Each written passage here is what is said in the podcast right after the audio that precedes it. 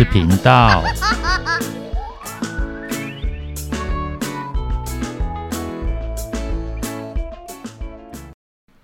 欢迎收听《不想说故事》，鸡小妹与神秘海洋第二部第二十一集。别在森林边。再次感谢各位收听《不想说故事》，也再次感谢留言给我们鼓励的朋友们。但同样的，我还是不知道怎么回复留言，所以又再次在节目里表达衷心感谢。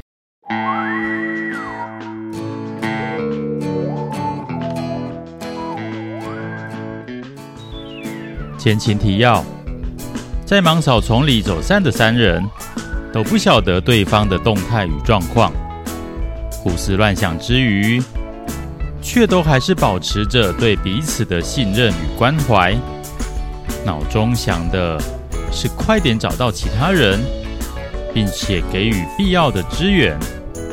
这就是他们伙伴之间的羁绊，真好。而后，全部通过芒草丛的三人，总算在雨势变大之前会合，并且搭好帐篷躲了进去。外头下着大雨，但帐篷里则是一片温馨。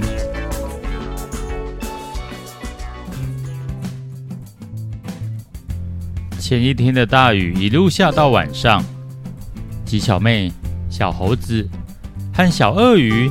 在淅沥淅沥的雨声中入眠，在清晨的照射下，他们才悠悠醒来，发现雨不知何时已经停了，估计是在半夜的时候吧。鸡小妹率先钻出帐篷，清晨的阳光并不热，因此特别迷人。周遭的树叶、草上都还挂着水珠。在阳光的照射下，闪闪动人。这些玉可以好好的晒炸再出发。晒张。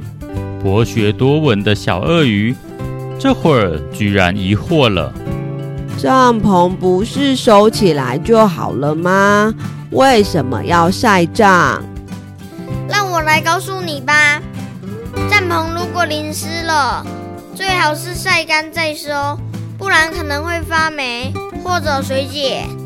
水解？小鳄鱼更迷惑了。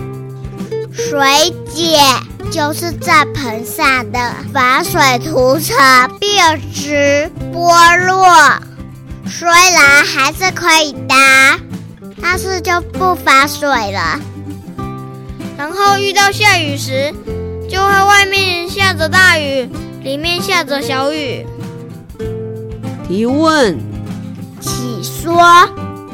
那如果没办法晒呢？假设现在还在下雨，但我们又得出发了，该怎么办呢？那就要用大垃圾袋抓起来，等可以晒的时候再拿出来晒。原来如此。小鳄鱼又在做笔记了。总算有你不知道的事了。小猴子好像发现新大陆似的。小鳄鱼似乎没听到，它正专注地振笔疾书。小鳄鱼确实就是缺少食物经验，所以很多遇到才会知道的事。它就不知道了，就算知道，可能也很难理解。但他就是对凡事都充满好奇心，而且乐于吸收学习。对于任何事，都保持着多学多有的态度，所以学什么都很快，也都能学得很好。而前一天下雨。只能在帐篷里吃干粮。如今终于放晴了，他们好好煮了一顿早餐，吃个饱。接着又再次进行装备检查，然后他们还记得照前一天所讨论的，要好好确认前进的方位，以及今天的集合点，以作为万一又不小心走散的应对措施。嗯，让我看看哦。小猴子拿着鸡小妹给他的指南针，身手利落地爬上一棵树顶，终于能够放开视野，看到更远的地方。咦，那是？突然间，他好像注意到什么了。小猴子，情况怎么样？鸡小妹朝上面大喊。他说：“不错耶，鸡小妹。啊、呃，是怎样才叫不错啊？有看到什么吗？”这次换小鳄鱼朝上面大喊：“有哦，有哦！”哎，小鳄鱼他说有哎，有，到底有什么呢？小猴子模棱两可的回答，让底下的两人都一头雾水，但也只能等他下来再说了。一会儿之后，小猴子终于下来了。鸡小妹和小鳄鱼迫不及待又问了一次：“小猴子，情况到底是怎样？是怎么个不错啊？”对呀，你到底看到什么了？到底有什么啊？你们先别急嘛！哎呀，没有香蕉了。刚回到地面上的小猴子，习惯性的往当初偷渡香蕉上船用的那个随身小包里掏了两下，才想起最后一根香蕉，他们昨天就吃掉了。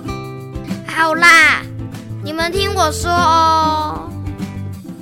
小猴子比手画脚的叙述他的发现。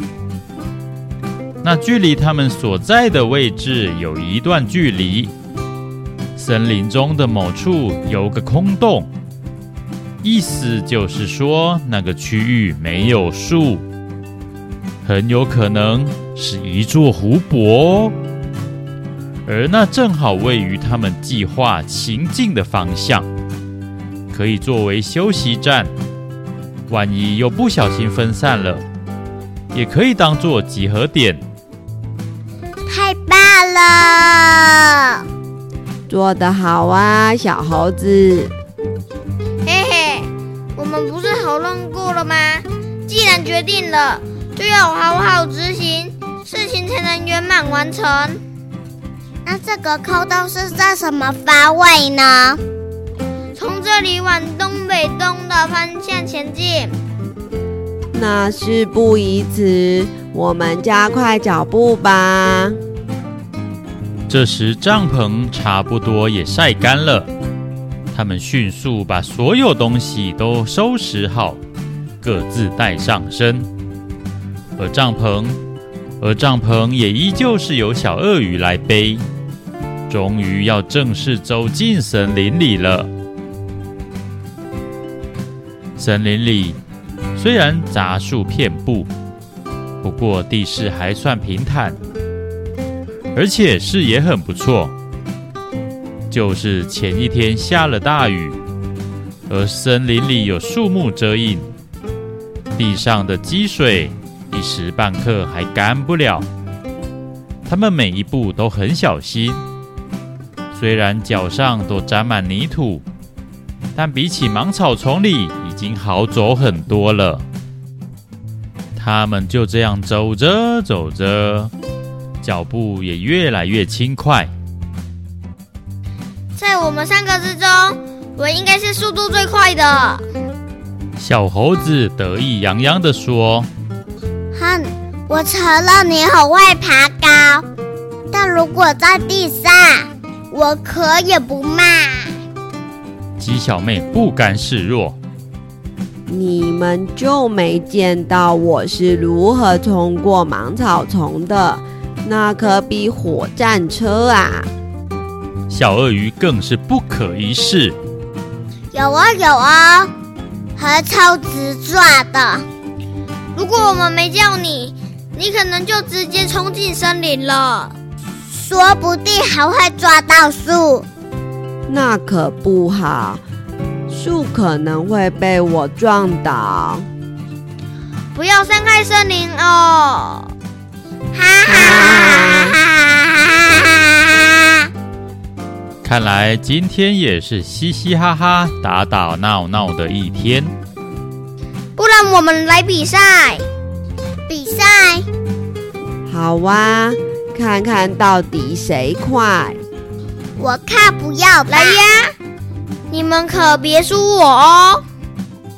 小猴子说完，一蹦一跳的就跑了起来。哇！你们就跑快点，别被我抓到啊！小鳄鱼大吼一声，也准备起跑。哎，别啊！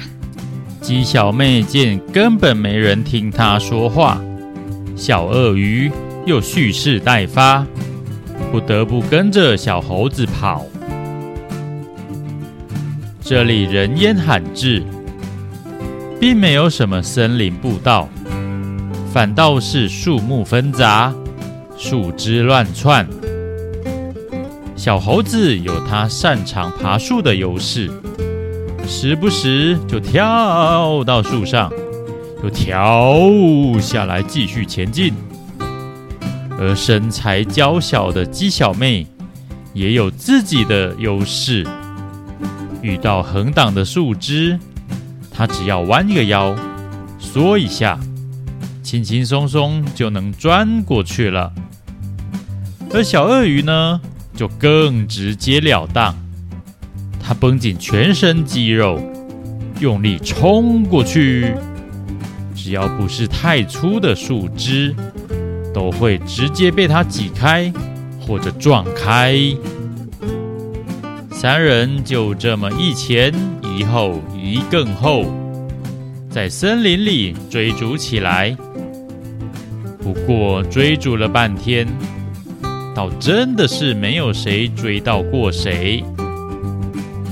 哈哈，果然我才是啊！小猴子，你怎么了？哎呦我呀！哈哈，我追上你们啊！就在他们跑的追的正开心的时候，突然连接发出惨叫。原来啊，这一区地势比较低，地上积了一尺的水，他们一时不察，接连都踩了进去，然后脚又立刻被底层的泥泞给抓住，没办法立刻拔出来。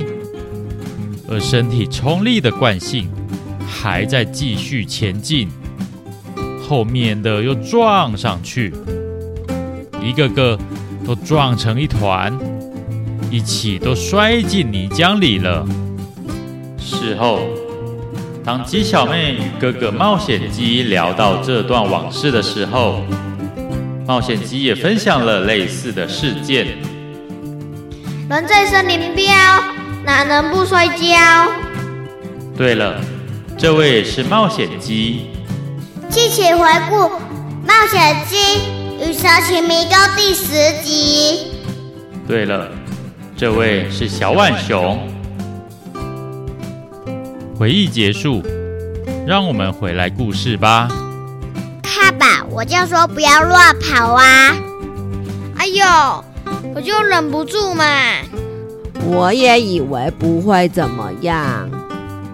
你们仔细想一想，万一这里不是水池，而是悬崖，或者是小猴子爬树的时候脚滑了，或者是小鳄鱼抓到个粗的树干，是不是就很危险了？是的，玩的开心，也要玩的安心。有些地方就是不适合跑跑跳跳，不光自己容易受伤，还会害别人也受伤。一定要仔细观察，仔细思考。玩的时候也要眼观四面，耳听八方。嗯，哎，我是有带医药箱，但是太严重的伤还是没办法处理。那可以叫海鸥部队开直升机来营救吗？这我就知道，可以是可以，不过那不是免费的。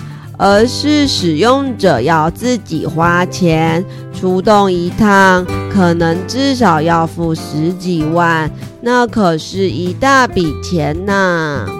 哇！没错，海鸥部队可不是全球探险队，会到处免费救苦救难。小鳄鱼再次发挥它的知识。让鸡小妹和小猴子都倒抽一口气，惊呼连连。所以，我们还是小心一点，慢慢走吧。好啊，好啊，就这么办。对对对，慢慢走很好。就这样，他们一改先前的急躁胡闹，改为稳扎稳打前进。身体脏了也没办法，谁让他们爱玩呢？也只能自己去承受了。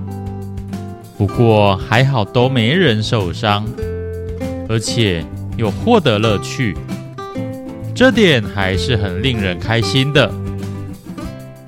之后的路程也和前面差不多，加上他们重新变得小心谨慎。相当顺利，就持续推进。我看到前面有傻瓜，真的耶，波光粼粼的，太棒了！我的判断没错。他们终于抵达那个空洞，还真的是一座湖泊。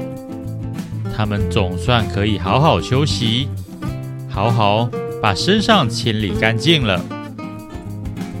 这集故事就说到这边，想知道接下来故事的发展吗？敬请期待哦！